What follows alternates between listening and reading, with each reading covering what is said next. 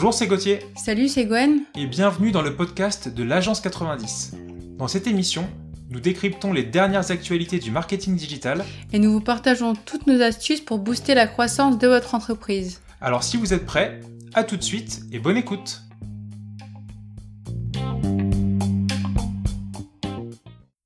Bonjour à tous, c'est Gauthier de l'Agence 90. Je suis ravi de vous retrouver pour le dernier podcast de l'année 2020 pour parler euh, à travers cette émission des tendances SEO pour l'année prochaine, donc pour l'année 2021. Euh, alors ce sont des tendances qu'on a déjà, euh, comment dire, qu'on a déjà détaillées à travers un article de blog que je vous invite à consulter. Mais à travers ce podcast, je voulais condenser en cinq principales tendances. Je pense qu'on va traiter cinq principales tendances que nous, on considère importante, mais évidemment, je vous invite encore une fois à consulter l'article de blog que l'on a rédigé. Euh, les, tendances SEO importantes pour l'année prochaine ne se cantonnent pas à ces cinq thématiques que l'on va euh, souligner aujourd'hui. Hein. Euh, donc voilà, je crois que c'est tout pour cette introduction. Si vous êtes prêts, on va pouvoir démarrer. ah oui, avant, super important. Euh, avant de parler des tendances SEO aussi, j'y pense euh, faire un rappel aussi de ce qu'il y a évidemment de primordial euh, pour votre référencement. Alors évidemment, je vais enfoncer des portes ouvertes, mais j'y pense, c'est parce qu'on a un client qui récemment nous a demandé absolument, absolument de partir à la chasse au backlink, donc en gros de, de, en acquisition de backlink pour augmenter la visibilité de son site. Et euh, on a vu que toutes les pages du site déjà avaient le même titre. Donc en gros c'est une marque. Et tous les, euh, toutes les pages de, tous, les, tous les titles pardon, des pages du site avaient le même title, c'était le nom de la marque. Donc évidemment, avant toute chose, on a souligné qu'il fallait euh, faire de l'optimisation on-page et de rédiger des titres de pages convenables qui correspondent à des requêtes soumises par les utilisateurs avant de faire des backlinks et de balancer de la popularité vers ces pages.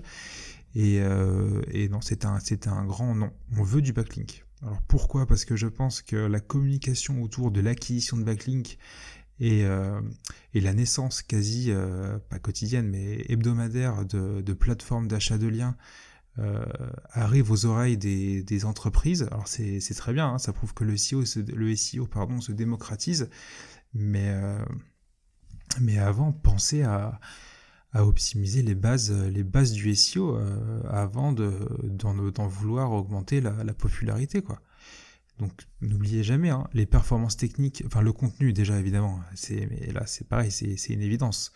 Euh, analyser analyser euh, analyser les mots clés potentiels pour euh, pour votre pour votre business. Alors des fois, pourtant on est une, on est une agence une agence SEO, mais pour beaucoup beaucoup de, boîtes hein, où ou de, de PME, TPE, etc., vous pouvez très bien faire votre SEO vous-même. Hein. Il faut savoir que c'est beaucoup, beaucoup de bon sens. Déjà, tout part de l'analyse de mots-clés. Donc, essayez de regarder via des outils gratuits euh, sur quels mots-clés vous positionnez en deuxième et troisième page de Google? En gros, aux portes de la première page. Donc, des mots-clés sur lesquels vous êtes quand même jugé comme un peu pertinent par, Google. Euh, et booster ces mots-clés pour les pousser en première page. Donc boostez-les ensuite avec euh, en optimisant le contenu des pages qui se positionnent sur ces mots-clés-là. Avec les basiques évidemment, la title, la métadescription, même si c'est plus un facteur de ranking pour votre conversion, c'est super important. Le contenu intrinsèque de, la page, hein, que ce soit texte avec un peu de vidéo, d'images, etc. vos performances techniques en deuxième pilier ça reste évidemment très important, même si maintenant j'ai du mal à croire que des boîtes ont des sites qui sont à la ramasse techniquement. Il y a tellement de facilité maintenant avec les CMS, les plugins, à, optimiser la... Quoique les plugins ralentissent aussi le temps de chargement des sites. Mais globalement, les sites tiennent vraiment la route maintenant. Donc les performances techniques, c'est quelque chose qui est assez, assez bien euh, pris en considération, je pense. Et puis une fois qu'on a tout ça, une fois qu'on a une bonne base, euh, que ce soit au niveau contenu et technique, et ben on balance du backlink pour en augmenter la popularité. augmenter, augmenter les, positions SEO que, que vous avez.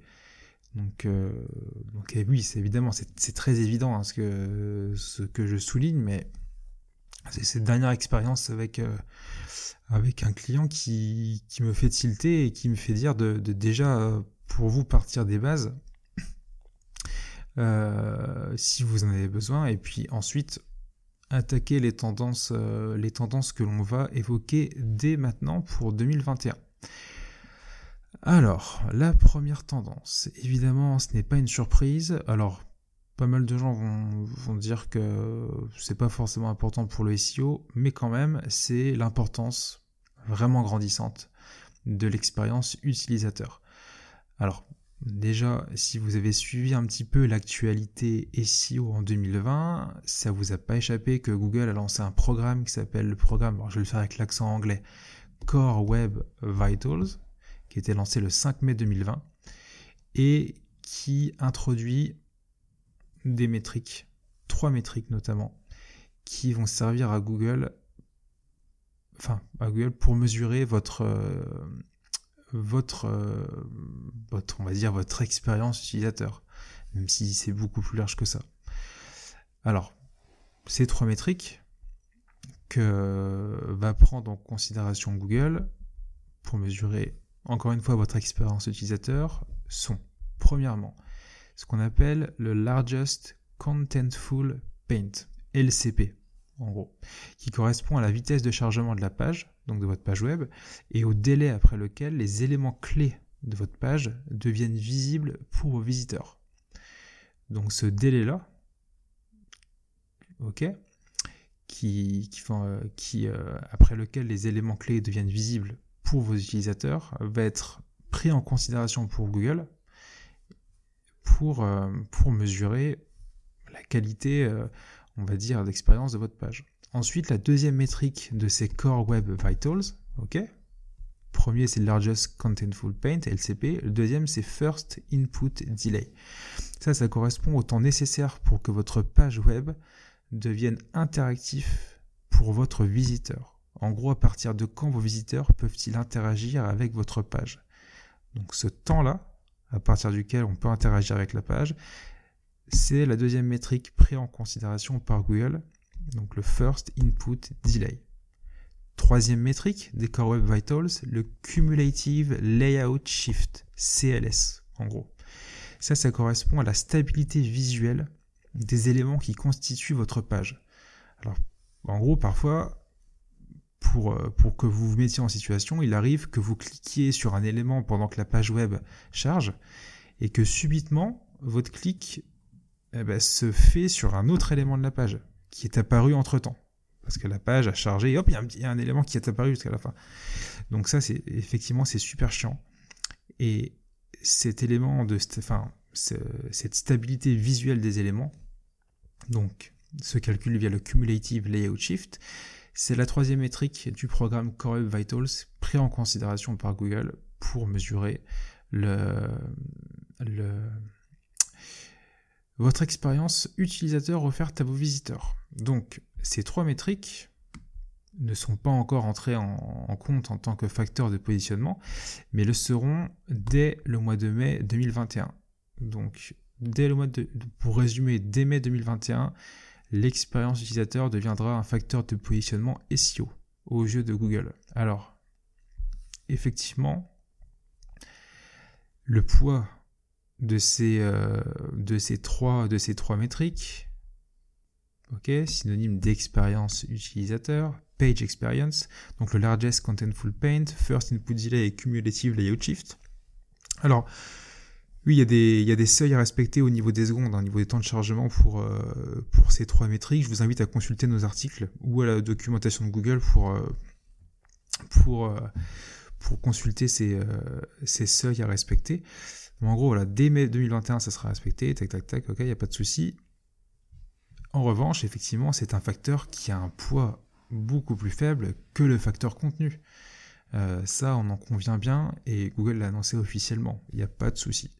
Par contre, des fois, ça me, fait un peu sauter de ma chaise quand des consultants SEO mettent un point d'orgue à répéter que l'expérience utilisateur est importante, mais pour le SEO, il faut pas déconner, c'est vraiment pas c'est vraiment pas pas la priorité. Il y a beaucoup d'autres facteurs qui sont plus importants. Alors c'est vrai, si on se place d'un point de vue purement SEO, là-dessus il n'y a pas de souci. Euh, par contre, j'imagine bien que si vous tenez une boîte, ou si vous bossez dans une boîte, ou si vous bossez pour un client euh, qui a un business assez important, le SEO n'est pas euh, le seul canal de communication et d'acquisition pour, pour, pour l'entreprise. J'imagine que l'expérience qui est offerte aux visiteurs est quand même super importante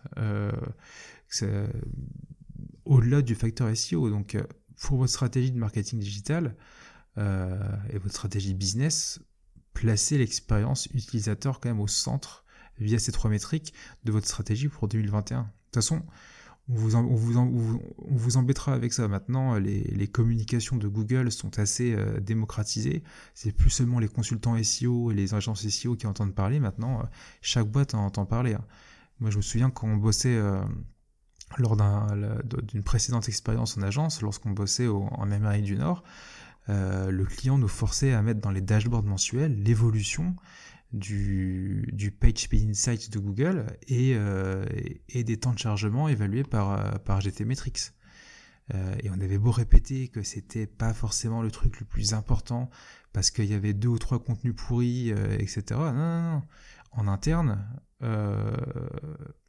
la, bah, la chargée de mission SEO, celle qui est en relation avec l'agence, on, la pourrissait tous les jours par rapport à, l'évolution de ce temps de chargement, même à gagner des microsecondes. Donc même si vous vous battez en disant que l'expérience utilisateur, le temps de chargement, etc., n'est pas le plus gros facteur de positionnement, vous nagerez à contre-courant par rapport aux autres.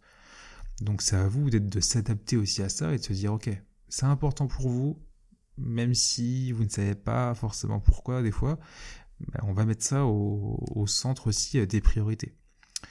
Et, de toute façon, pour faire une analogie, avec un magasin physique, c'est exactement comme si vous entriez dans un magasin euh, et que vous attendiez, vous vouliez être pris en charge par un, vendeur et que vous attendiez euh, les 30 secondes.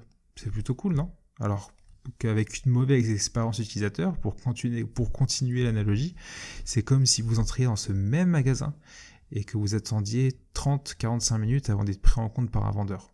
Je le sais parce que dans le magasin Orange à côté de chez moi, euh, je sais que c'est ça. On rentre à chaque fois, on est pris en, on est file d'attente et on attend 30-45 minutes juste pour euh, changer d'offre internet ou une connerie comme ça. Donc, faut vraiment penser aussi à ça quand on fait son site web et penser au-delà du SEO. Et puis en plus, au-delà de ça, il y aura un petit bonus, bonus SEO parce que si vous respectez ces trois métriques alors que 90% des sites euh, ne l'ont pas respecté, ne les, ont pas respectés, ben, forcément vous aurez un avantage concurrentiel. Et dernière chose aussi que j'ai oublié de mentionner par rapport à ces métriques de Core Web, euh, Core Web Vitals, Vitals euh, il est possible, et Google l'a annoncé, ce sera probable, qu'une euh, qu'une petite icône apparaisse dans les, dans les pages de résultats Google, à la manière des sites qui sont AMP, pour montrer quelle, euh, quelle page respecte ces, ces métriques. Donc pareil, ça peut être sympa d'avoir une petite icône visuelle parce que vous êtes un bon élève par rapport à, à des concurrents qui sont positionnés à côté de vous et qui n'ont pas cette petite icône visuelle. C'est toujours bien d'attirer l'œil. Donc euh, voilà, première tendance. Euh, n'hésitez pas si vous avez des questions par rapport à ça. Ensuite, on avait dit 5 tendances. Euh, oui, c'est ça, 5 tendances, il me semble. Ok. Deuxième tendance. ça, c'est pas nouveau. Euh, on voulait aussi souligner qu'évidemment, l'algorithme de Google était nourri quasiment maintenant qu'à l'intelligence artificielle. Et c'est d'autant plus vrai qu'avec le, déploiement de Google BERT, donc B-E-R-T, euh, mais du coup c'était ah non c'était lancé fin 2019 et je pense déployé mondialement en 2020. Euh, donc non, là je me perdais. Donc tout ça pour vous dire qu'évidemment, euh, maintenant Google, l'algorithme est nourri à l'IA, donc depuis RankBrain, maintenant avec aussi Google a, qui a remis une couche, ce qui fait que Bien évidemment, et c'est logique, Google euh, a pour objectif de comprendre exactement le sens de votre requête. Donc ça, c'est la requête, c'est la mission de base de Google. Mais maintenant, Google a ajouté une couche, de, on va dire, de machine learning. C'est même pas on va dire, c'est que c'est sûr et certain, de machine learning à son algorithme. Parce que euh, ce qu'a fait Google Bird, c'est que hum, Google utilise maintenant des systèmes d'NLP, donc euh, Natural Language Processing, de NSP, Next Sentence Prediction, essayer de prédire euh, la future requête, la future phrase que vous pourriez soumettre après celle que vous avez soumise, soumis, soumise actuellement, dans le but d'analyser le contexte aussi dans lequel vous écrivez votre phrase. Par exemple, il y a un exemple qui est, toujours, euh, euh, utilisé hein, depuis RankBrain, c'est euh, quand vous tapez comment s'appelle le président français, la réponse est Emmanuel Macron, évidemment. Google va, enfin, si vous dites, si vous dites ensuite quel est son âge, Google va vous sortir, je sais pas quel âge il a, 49, 50 ans. mais du coup, dans votre requête, il n'y aura plus Emmanuel Macron. Google aura déjà anticipé et prédit que vous voulez savoir l'âge d'Emmanuel Macron par rapport à la requête que vous avez établie, que vous avez soumise, pardon, deux secondes auparavant. Donc c'est en ce sens-là que maintenant tout ce qui est euh, tout ce qui est euh, tout ce qui est euh, comment dire requête longue, langage parlé, questionnement, etc. Google a de plus en plus de facilité à le comprendre. Et sans sens-là, j'ai oublié de, le dire d'ailleurs, et c'est important, que Google BERT a été déployé, c'est pour mieux comprendre les requêtes longues en langage naturel.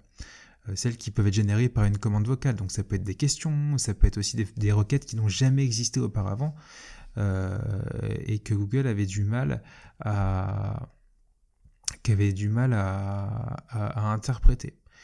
Donc tout ça pour dire que Là, vous allez me dire, mais du coup, mais oui, c'est bien ça. Google essaye de comprendre euh, comment que euh, les requêtes longues, en, analysant les, phrases dans les, dans les deux sens, euh, en, faisant de la prédiction, en utilisant du machine learning. Mais ok, comment on fait du coup, nous, pour optimiser le site? C'est vrai que c'est une bonne question. Alors pour ça, il y a une astuce que moi j'aime bien utiliser, euh, qui n'est pas nouvelle et qui est assez, simple. C'est tout simplement d'analyser la page de, résultats de Google. Il n'y a pas forcément besoin d'outils euh, de fou furieux. Euh, déjà, la première chose, c'est regarder à l'autocomplétion de, de la barre de recherche de Google.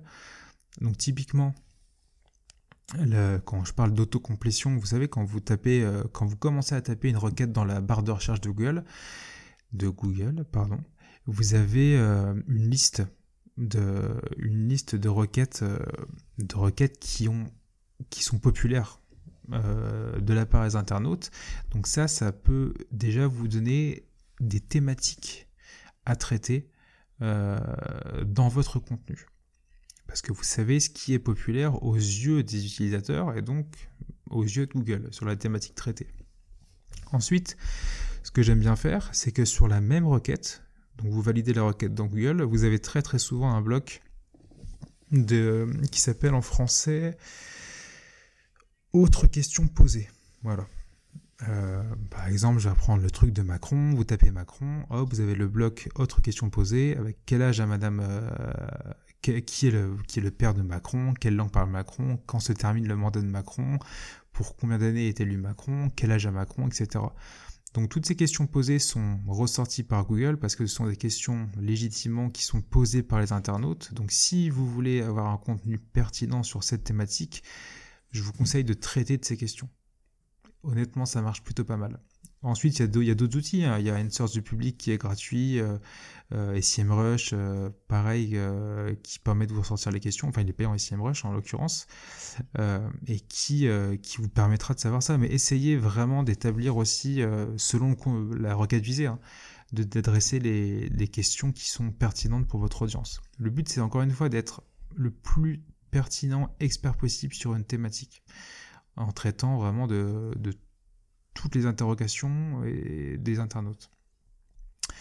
Quand c'est pertinent, évidemment, euh, bien sûr.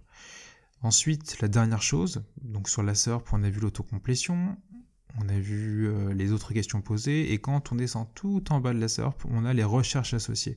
Donc là, si je reprends encore Emmanuel Macron, on a les recherches associées à Emmanuel Macron qui sont affichées en dessous de, en dessous de, en dessous de la, enfin tout en bas de la, de la page de résultats, de la première page. Donc là, on a Emmanuel Macron enseignement, Emmanuel Macron taille, Emmanuel Macron démission, Emmanuel Macron jeune. Enfin voilà, des, des requêtes qui correspondent, à des sous-thématiques qui seraient euh, intéressantes, intéressantes de traiter. Alors évidemment, il, faut faire le tri. Hein. Tout n'est pas intéressant et je vois Emmanuel Macron Wikipédia, Emmanuel Macron Twitter, ça on s'en fout. Ou Emmanuel Macron biographie, enfin voilà, c'est pas forcément, euh, pas forcément pertinent pour vous. Mais déjà, rien qu'en prenant connaissance de la page de résultats, vous avez plein plein d'informations sur ce qui pourrait être intéressant euh, pour Google et pour les utilisateurs. Ensuite, la dernière chose, c'est de regarder les résultats qui tombent. Quand vous, euh, quand vous tapez une requête, si vous voyez que Google affiche des résultats qui sont plus euh, informationnels ou plus euh, transactionnels, s'il y a 9 e-commerce sur 10 qui ressortent pour une requête, ben vous savez qu'on est sur quelque chose de transactionnel et que si vous faites une euh, si vous faites un blog là-dessus, ben vous avez peu de chances d'être positionné en première position. Donc donc ouais. Voilà, en gros, c'est pas c'est pas c'est pas le top. Donc voilà pour euh, cette partie. Ensuite, il y a plein de trucs à dire là-dessus. Hein. J'essaye juste de faire vite pour, euh, traiter des, autres thématiques. Euh, mais, pour ça, pour revenir à la, pour revenir à, l'algorithme qui est nourri à l'IA, essayez de vous mettre, essayez de faire de vraies analyses en analysant le contexte aussi entre vos mots, comme le fait Google finalement, pour, pour vraiment adresser la sémantique hyper riche de votre euh, lié à votre thématique. Euh, ça, sais pas si vous bossez pour euh, si vous bossez pour pour les animaux. je sais pas si vous avez un site. je sais pas si vous tenez un, zoo par exemple. Je dis une connerie, hein, mais essayez de vous dire que Google va considérer le, premier résultat comme le site qui se montre le plus expert sur le domaine animalier. Donc essayez d'avoir des fiches sur chacun des animaux, de les classer par euh, mammifères, euh, par, etc., euh, etc. de définir le régime alimentaire des animaux, de définir leur leur méthode, leur période de, reproduction, etc. Enfin, ça peut être très chronophage, évidemment, mais c'est très pertinent pour l'utilisateur, c'est très pertinent pour Google, et vous montrez que vous êtes l'expert sur, euh, sur, sur ce domaine. Donc, euh, vous avez tout à y gagner. Ensuite, euh, qu'est-ce que je voulais? Troisième thématique. Troisième thématique que l'on voulait aborder, enfin que je voulais aborder dans ce, dans ce blog, et le nouveau triptyque hyper important en SEO, EAT, EAT en anglais. Alors, c'est quelque chose pareil, je pense pas que vous soyez passé à côté de, ça si vous suivez un peu les actualités euh, vraiment très largement liées au SEO depuis plusieurs années. En gros, c'est un concept, le EAT qui s'est démocratisé depuis 2018, que lorsque Google a lancé la mise à jour appelée Medic Update. Donc c'est une mise à jour à l'époque qui a vraiment impacté les sites que Google, encore une fois, appelle Your Money, Your Life, Y-M-Y-L. Euh, tous les sites qui sont en rapport avec la santé, avec la finance, les assurances, tout ce qui touche à votre, euh, à votre santé, quoi, à votre santé, à votre vie, à votre bonheur, euh, quelque chose de sérieux, en gros. Donc, je prends sur l'exemple, en gros, tu as, un mec qui, qui, a fait boulanger toute sa vie et qui va se dire, bah, je, vais, me lancer en, en tant qu'autodidacte dans le conseil financier. Bah, ce mec-là n'a pas d'expertise, n'a pas d'autorité dans le domaine, euh, n'a pas de crédibilité dans le domaine. Donc euh, ça va être très dur pour lui et à juste titre d'être euh, bien positionné par Google avec, avec, avec son site. Enfin, du moins, j'essaie de me positionner dans la tête de Google, hein, bien sûr. et c'est en ça que ce triptyque EAT, donc E pour expertise, A pour autorité, T pour trustworthiness, donc confiance et crédibilité, est super importante. Euh, enfin, ce triptyque est super important pour Google si vous voulez maintenant, euh, si vous voulez être bien positionné. Alors, évidemment, euh, ça veut dire que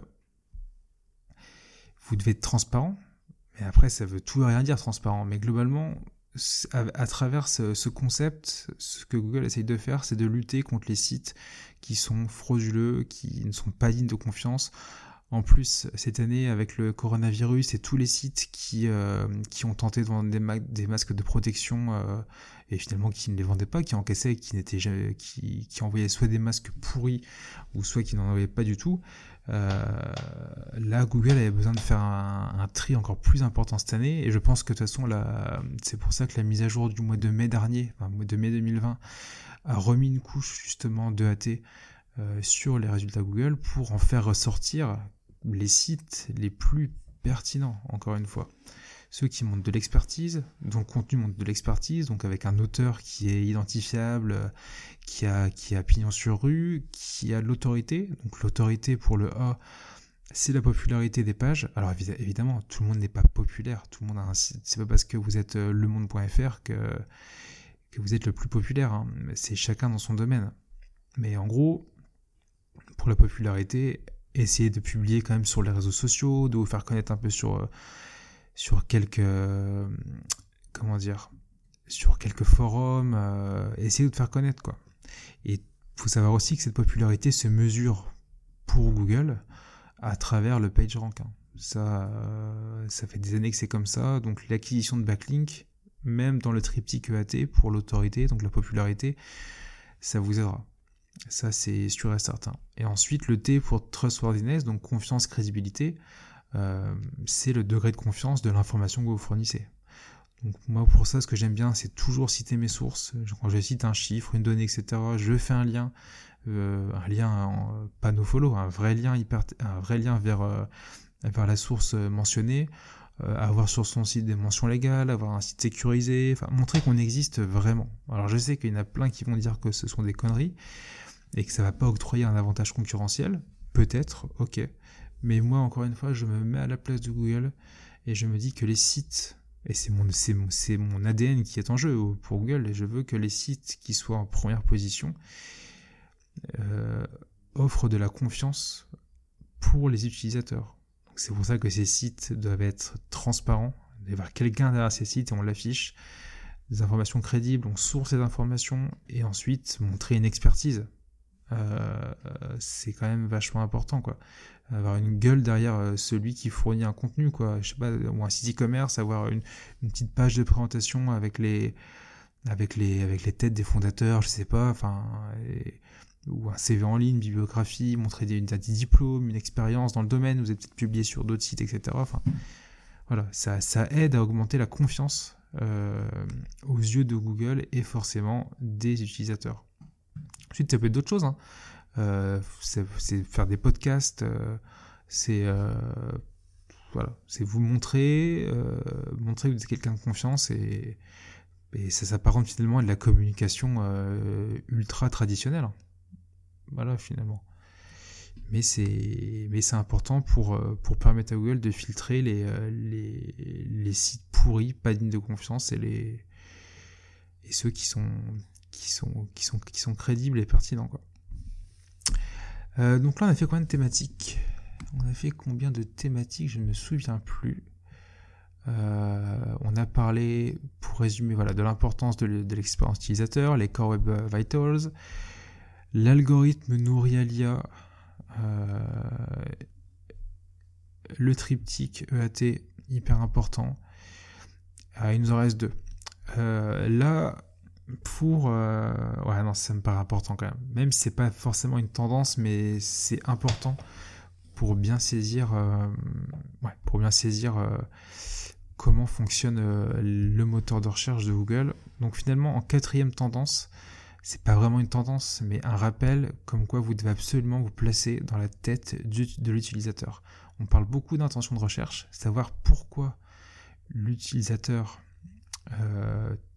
soumettre telle ou telle requête, bah oui, effectivement, c'est super important. Mais pour ça, il n'y a rien de tel finalement que, encore une fois, on le disait pour, euh, pour l'autocomplétion, etc. Euh, d'analyser vraiment la page de résultats Google, la page organique qui vous fournira des, toutes les meilleures informations du monde.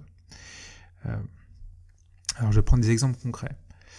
On est d'accord que votre objectif, c'est de fournir, de correspondre finalement à l'attente de l'utilisateur, offrir le meilleur contenu pour, euh, la recherche qu'il a, pour la recherche soumise.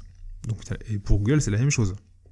Google va se dire ça, va se dire je vais mettre en avant les contenus qui correspondent et qui vont satisfaire l'attente de l'utilisateur. Alors, alors, quand on dit contenu, évidemment, euh, il n'y a pas que du contenu textuel. Euh, c'est pas parce que vous faites un texte hyper, euh, hyper riche et précis de 1500 mots ou 2000 mots que vous serez en première page de Google.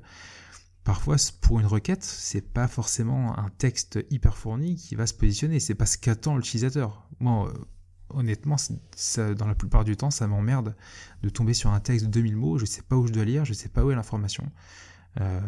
c'est long, enfin, et puis maintenant, les gens n'ont plus le temps ils consomment, euh, ils consomment sur leur téléphone. Vous croyez vraiment qu'ils ont que ça à faire de, de, scroller pour descendre les 2000, 3000 mots? Enfin, non. Et je pense que Google, honnêtement, analyse la situation. Euh, ben, c'est un peu présomptueux de dire de la même manière, mais un peu comme ça, euh, à mon avis.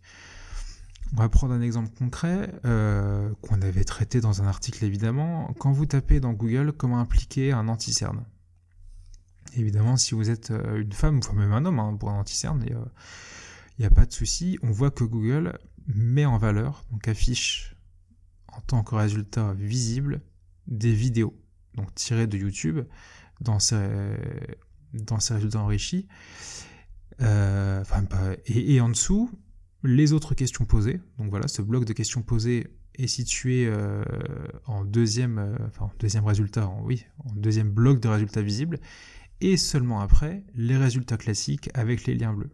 Donc on a, on a Sephora, on a Journal des femmes, etc. Donc finalement, ce que Google se dit, c'est que pour une question pratique qui vise à l'application d'une crème anti-cerne, donc comment appliquer un anti-cerne, le plus pratique pour l'utilisatrice, c'est d'avoir une vidéo. Pourquoi une vidéo? Parce que finalement, c'est vrai qu'on applique son anti-cerne, on a la vidéo devant, les yeux, on n'a pas à lire, on n'a pas à scroller, on a juste à suivre les mouvements et à se placer, et euh, c'est assez simple et ça correspond au plus proche à l'intention de recherche de l'utilisatrice. Donc c'est pour ça que dans ce cas, euh, les contenus de 2000-3000 mots ne sont pas euh, plus mis en avant que les vidéos. Donc c'est pour ça que je vous disais, placez-vous dans la tête de l'utilisateur en analysant le contenu qui pourra le mieux répondre à son attente. Donc pour ici, c'est une vidéo je trouve ça, je trouve ça parfait.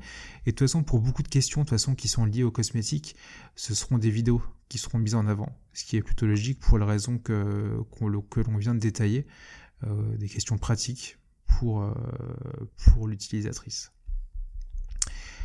Alors, un autre exemple, si on se trouve dans, si on se trouve dans, dans pour une, pour une, comment dire, pour une requête qui vise à localiser la meilleure, un meilleur objet, etc., on va taper meilleure ampoule connectée par exemple. Là, on voit que Google, et c'est logique, va nous sortir à 90%, cette fois-ci, des contenus texte relatifs à des comparatifs. Donc des comparatifs, euh, le comparatif de clubic.com, comparatif des meilleures ampoules connectées. Donc là, effectivement, on se met à la place de l'utilisateur. Moi, je vais chercher souvent, euh, je vais souvent taper ce genre de requête, meilleure, euh, tablette 10 euh, pouces, meilleure télé, enfin, meilleure télé, etc. Ce que je veux, moi, voir, c'est effectivement un comparatif, souvent du texte, et je vais souvent sur les numériques, par exemple, qui va me détailler point par point les avantages, les inconvénients, et puis le meilleur rapport qualité-prix. Donc là, en l'occurrence, le texte très fourni a vraiment du sens même si une vidéo pourrait avoir du sens aussi, mais là, là-dessus, Google juge que ça correspond à l'attente de l'utilisateur. Donc là-dessus, il n'y a pas de problème. Par contre, quand on va se retrouver par rapport à une requête transactionnelle cette fois-ci, donc là on va mettre TV 4K pas cher, ce qu'on voit c'est que Google se dit que l'utilisateur qui va, va taper TV 4K pas cher ne veut pas voir forcément une vidéo, ne veut pas voir un comparatif, tout ce qu'il veut localiser c'est une sélection de télé en 4K à prix réduit. Et donc c'est pour ça que les deux premiers résultats qui tombent sont premièrement ubeldi.com qui fonde sa stratégie depuis toujours sur des prix moins chers. Et évidemment, Cdiscount qui, depuis plus de 20 ans, pareil, et son nom l'indique, fixe sa stratégie sur des prix moins chers. Donc c'est normal qu'on ait deux sites proposant deux listings au meilleur prix correspondant à des télé 4K pas chers. Donc cette fois-ci des e-commerce, requête transactionnelle pour des sites proposant des bonnes promos. Donc il y a plein d'exemples comme ça. Et ce que j'ai, évidemment, c'est assez évident ce que, ce que j'ai souligné là-dedans. Mais tout ça pour vous dire que le format, le contenu, parce que c'est vrai que c'est un mot qui est assez, assez, assez trivial quand on dit contenu. Ça correspond à beaucoup de choses, mais ce n'est pas que du texte. Ça, prend la forme de beaucoup de formats. Ça peut être aussi un podcast, euh, et ça peut être euh, le, nombre de produits que vous, euh, proposez. Par exemple, on, va prendre l'exemple encore une fois, vous tapez t-shirt blanc pour homme. C'est une requête qui est très large. Quelqu'un qui va taper t-shirt blanc pour homme n'a pas une idée précise du t-shirt qu'il veut acheter, si ce n'est qu'il est blanc. Mais est-ce qu'il veut un t-shirt avec des motifs? Est-ce qu'il veut un t-shirt à manches longues? Est-ce qu'il veut un t-shirt col en V? Est-ce qu'il veut un t-shirt col rond avec des motifs? Est-ce qu'il veut... On sait rien. Donc, Google, en analysant ça, va proposer, enfin, moi, ce que je proposerai à l'utilisateur, c'est des résultats, ce sont des sites internet, donc e-commerce en l'occurrence, que c'est une recherche transactionnelle, qui propose le plus grand choix de t-shirts pour hommes, de t-shirts blancs pour hommes. Et d'ailleurs, c'est pour ça que quand vous regardez, c'est assez logique. Les trois premiers résultats que doivent être La Redoute, euh, Zalando ou euh, Asos, je ne sais plus, correspondent aux plus grosses offres de t-shirts blancs pour hommes. Euh, parce que euh, on offre un meilleur choix à quelqu'un qui ne sait pas forcément ce qu'il va acheter, donc qui a besoin de choix. Comme dans un magasin finalement, on dit ah je veux un t-shirt blanc, je vais acheter un t-shirt blanc, mais je sais pas, je verrai bien quoi. Donc cette personne-là pour pour qu'elle achète, qu'est-ce qu'il lui faut? Il lui faut une sélection de une sélection, assez large euh, dans laquelle il va pouvoir se forger son idée petit à petit, ou est-ce qu'il lui faut euh, un magasin avec, euh, avec trois t-shirts? Mais voilà, ici c'est l'offre produit pour moi qui prend le pas, et on a beau faire un contenu texte de 4000-5000 mots, si on n'a pas une offre produit conséquente qui permette à l'utilisateur de peaufiner son choix et son achat par la suite, par rapport à l'idée vague qu'il a, euh, ben, on n'aura pas de chance de, se positionner. Donc voilà, encore une fois, une idée de identifier ce que veut l'utilisateur au moment de soumettre, euh, sa requête. Euh, c'était la quatrième tendance déjà. Hein. J'espère que je suis pas trop long. Je suis à combien de temps là? Je suis à 38 minutes. Oui, bon, ça va. De toute façon, on touche à sa fin et on touche à la fin de, ce podcast et on attaque évidemment la dernière tendance qui est pour moi primordiale et qui est qui ressemble pas mal quand même à, à celle dont on vient de parler, c'est le fait que le SEO, il faut arrêter la, il faut arrêter de se cantonner à Google. Il n'y a pas que Google en moteur de recherche euh, si vous voulez optimiser votre SEO. Parce que optimiser votre SEO, mais dans quel but finalement? Euh, si, vous vendez, euh, si vous vendez des produits sur Internet, Google devient un terrain euh, vachement concurrentiel quand même. Et il faut savoir que des acteurs comme Amazon et Cdiscount euh, proposent, proposent leur plateforme euh, et vous mettent en avant par rapport à des requêtes transactionnelles. Finalement, optimisez votre SEO, oui, sur Google, mais si vous êtes un e-commerçant par exemple en 2021, euh, ne pas s'intéresser à Amazon et voir ses discounts pour le marché français, je trouve ça un peu dommage. je trouve ça un peu dommage parce que déjà il y a moins de concurrence. il y a moins de concurrence. C'est plus facile d'optimiser vos fiches produits. Parce que là, on parle d'optimisation de fiches produits. Quand on est sur Amazon, vous allez optimiser vos fiches produits pour apparaître encore une fois sur des requêtes, cette fois-ci soumises dans la barre de recherche interne d'Amazon. Euh, et là, on est vraiment sur du contenu textuel euh, aussi, euh, avec des mots-clés analysés, des titres à bien construire, des listes de caractéristiques à bien construire. Évidemment, en énorme point de facteur de positionnement, on a la note que vous avez, le nombre d'avis que vous avez, l'historique que vous avez. Euh, les le modèle d'expédition que vous proposez, si c'est FBA, si c'est expédié par le vendeur, enfin plein de choses.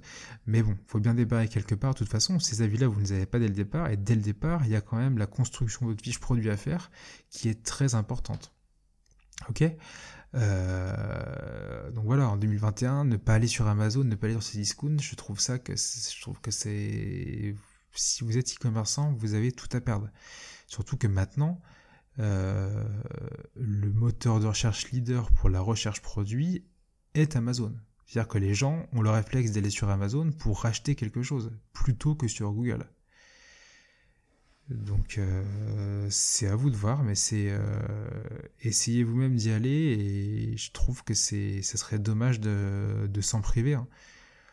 Nous perso, on a vraiment de super bonnes aventures avec, enfin belles aventures avec des clients qui n'étaient qui étaient sur Amazon depuis longtemps, qui ont, qui ont euh, décuplé leur vente et leur chiffre d'affaires euh, cette année. Alors forcément, c'est lié au confinement, euh, mais même au-delà de ça. Hein. là, les commerces, sont, les commerces sont rouverts, les commerces physiques, je parle. Les ventes continuent à être, à être décuplées. On a installé aussi un client fin d'été sur Amazon, en plus un client qui est spécialisé en produits un peu d'été, t-shirts, shorts, euh, maillots de bain, etc. et qui, euh, qui, fait un, qui fait un carton sur Amazon. Parce que c'est un, parce que c'est devenu le premier e-commerce en France. Je dis Amazon, c'est Discount aussi, hein. c'est bien aussi de prioriser Discount, qui est une boîte de Bordeaux quand même, qui, et qui est deuxième, le deuxième e-commerce en français, euh, et qui propose sa marketplace, donc vous pouvez faire comme sur Amazon finalement. Mais ces deux acteurs sont primordiaux si vous voulez développer votre e-commerce. Parce qu'il y a moins de monde, encore une fois. Et euh, il y a moins de monde, mais les, voilà, ça reste les deux leaders. Quoi. Et Google, a, même avec Google Shopping, on l'a vu, a vraiment du mal à concurrencer, euh, à concurrencer euh, acteurs. Quoi. Les gens n'achètent pas beaucoup sur Google Shopping, du moins directement. Donc, donc voilà, n'hésitez pas à vous y intéresser, c'est pas, pas la mer à boire. Vous pouvez optimiser vos, listings, vous pouvez faire de la publicité, euh, et voilà, vous faut pas croire que c'est le, grand méchant loup comme, on le décrit. Hein. La majorité des vendeurs sur Amazon sont des TPE, sont des PME, sont des artisans, un peu comme sur Etsy, euh, Etsy, euh, je dirais, je dire à l'époque, mais encore maintenant. Donc ça fait vivre un énorme euh, vivier d'entreprises, euh, petites en plus, en France. Euh, et, même si vous êtes une, grande entreprise, d'ailleurs, ça reste hyper, hyper intéressant.